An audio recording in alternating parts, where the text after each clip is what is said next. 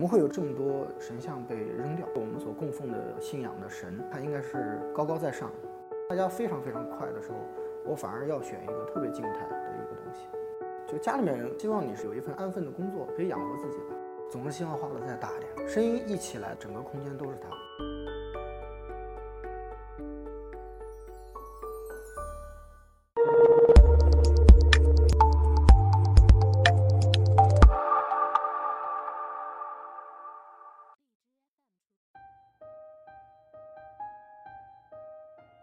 叫冯浩，嗯、是艺术家。我的工作主要是在呃声音艺术、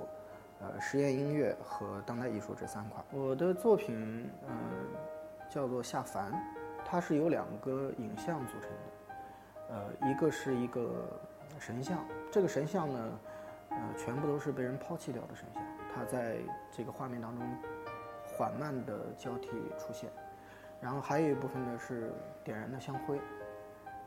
最早看到这些神像的时候，其实我是蛮惊讶的，嗯，大概有个七年前，然后当时对我的第一个反应，我是觉得，怎么会有这么这么多呃神像被扔掉？因为神像这种东西，它是作为一个呃所谓我们所供奉的信仰的神，来作为一个符号，然后放放放置在家里的，呃。所以在家里面，它应该是高高在上，然后每天这个放放着贡品，然后甚至还拜一拜，然后点个香。那么我觉得信仰这种东西应该是不会轻易被转变掉的。当时也没有太在意，然后就是觉得哎，有了这个现象，然后就拿着相机去拍了拍。啊，后来发现，其实在全国各地随处都可以见到，只要你稍微注意一下。所以我当时拍了很多。这个作品的重点其实是讨论关于信仰的问题的，尤其是我们今天在在中国啊，中国人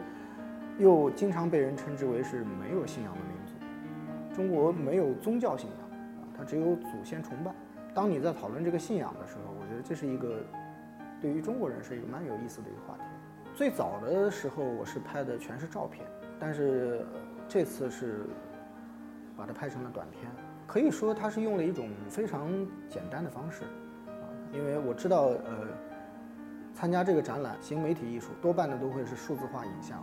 然后会频闪的很快。当时我决定选这个作品来参加这个展，也就是因为它的节奏是相反的，就当家大家非常非常快的时候，我反而要选一个特别静态，呃，甚至是让你觉得也许有点无聊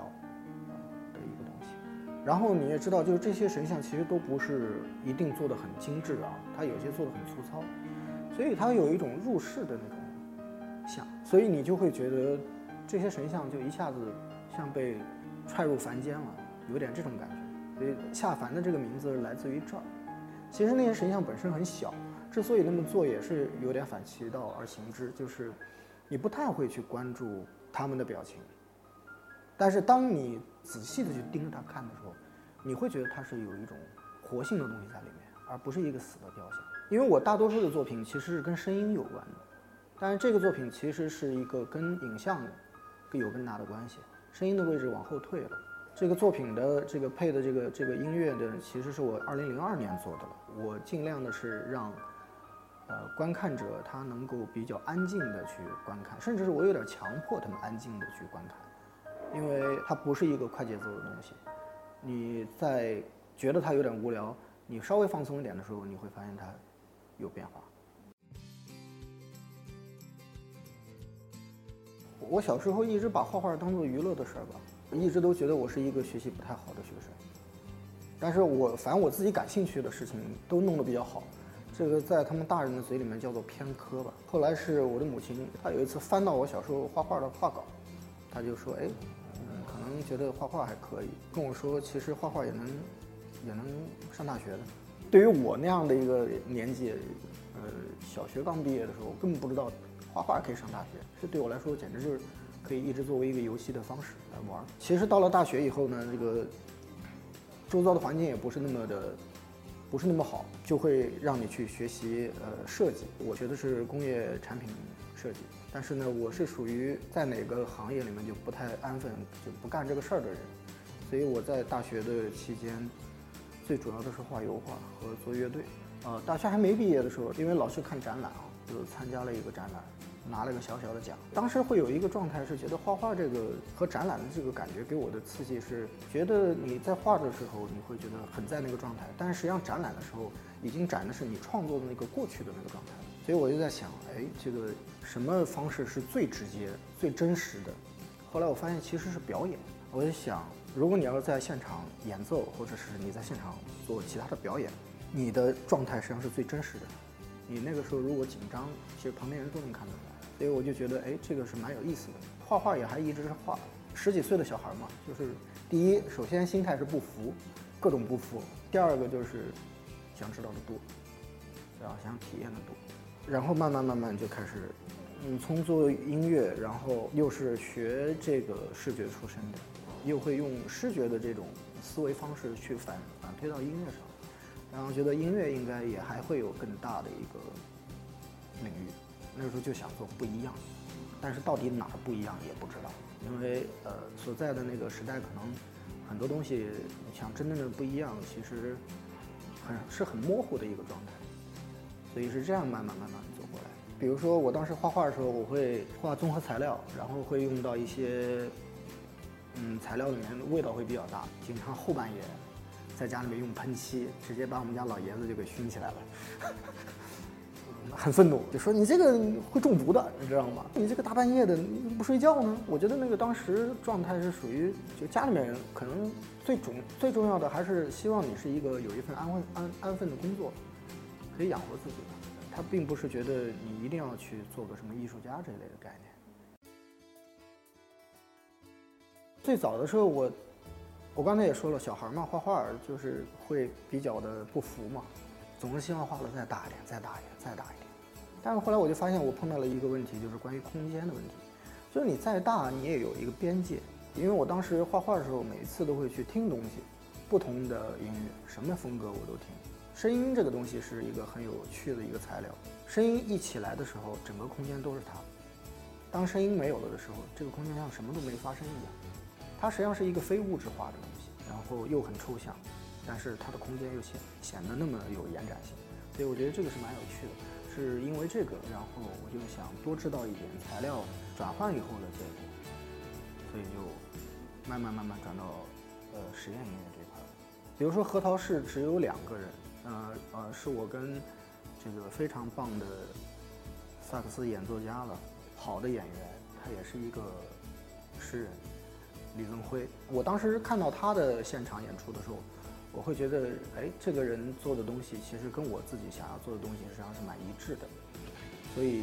跟他组合了这个叫核桃式。当时的想法就是说，不是一个常规的音乐，也不只是音乐，所以我们往往是。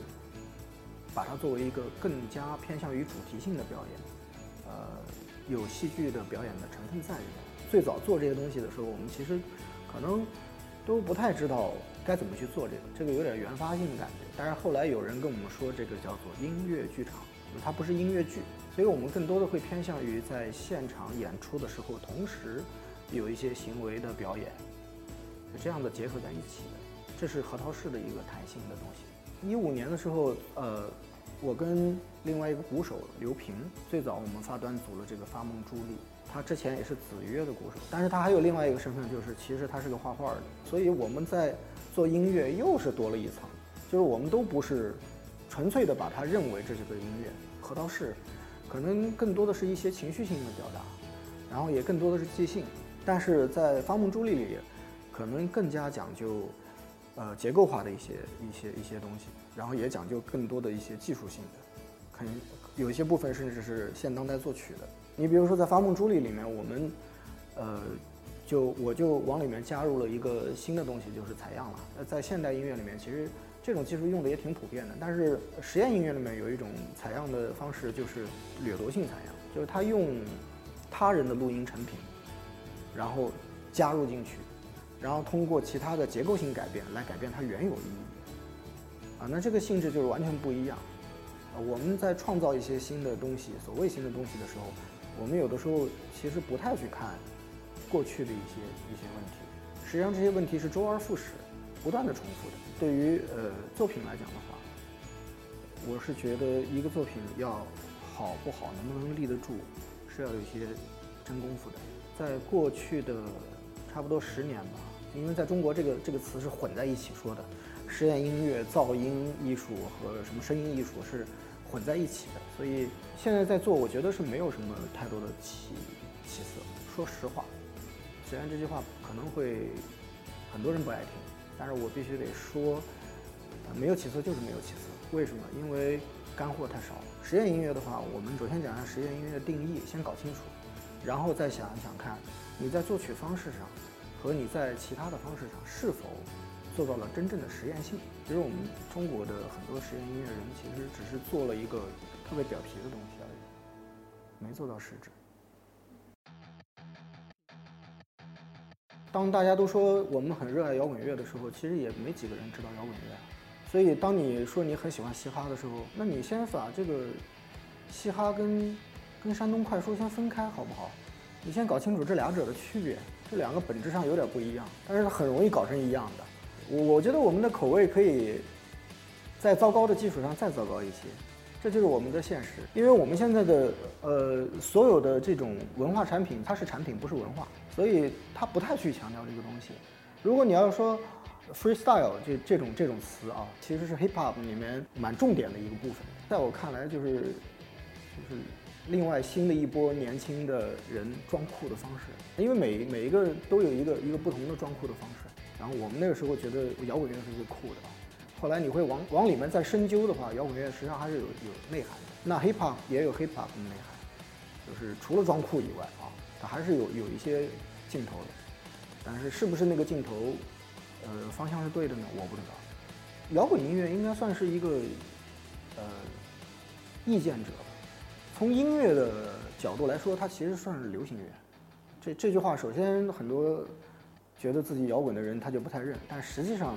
它是属于流行、大众流行的音乐里面的其中一种。但是它最重要的呃意义，并不是在于音乐性的高级、音乐语言的高高下这一说啊，最多的是一种精神表达。但是如果这个精神表达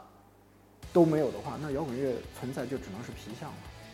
就是你拿把吉他，然后有一个长发在台上甩一甩，老百姓不听音乐，所以他们听的是小苹果了。然后他们会看到那个东西，他们就会认认为那是摇滚乐。在台上的人，他也会觉得自己是摇滚乐。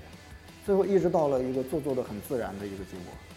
就是我我本来做的是假的，然后最后我自己都觉得我自己是真的。所以所以都有这样的问题。商业和产品平衡。我觉得是法则不一样。昨天有一个有一个朋友还跟我聊的这个问题，他就问我，就是说艺术家在这个时代有必要存在吗？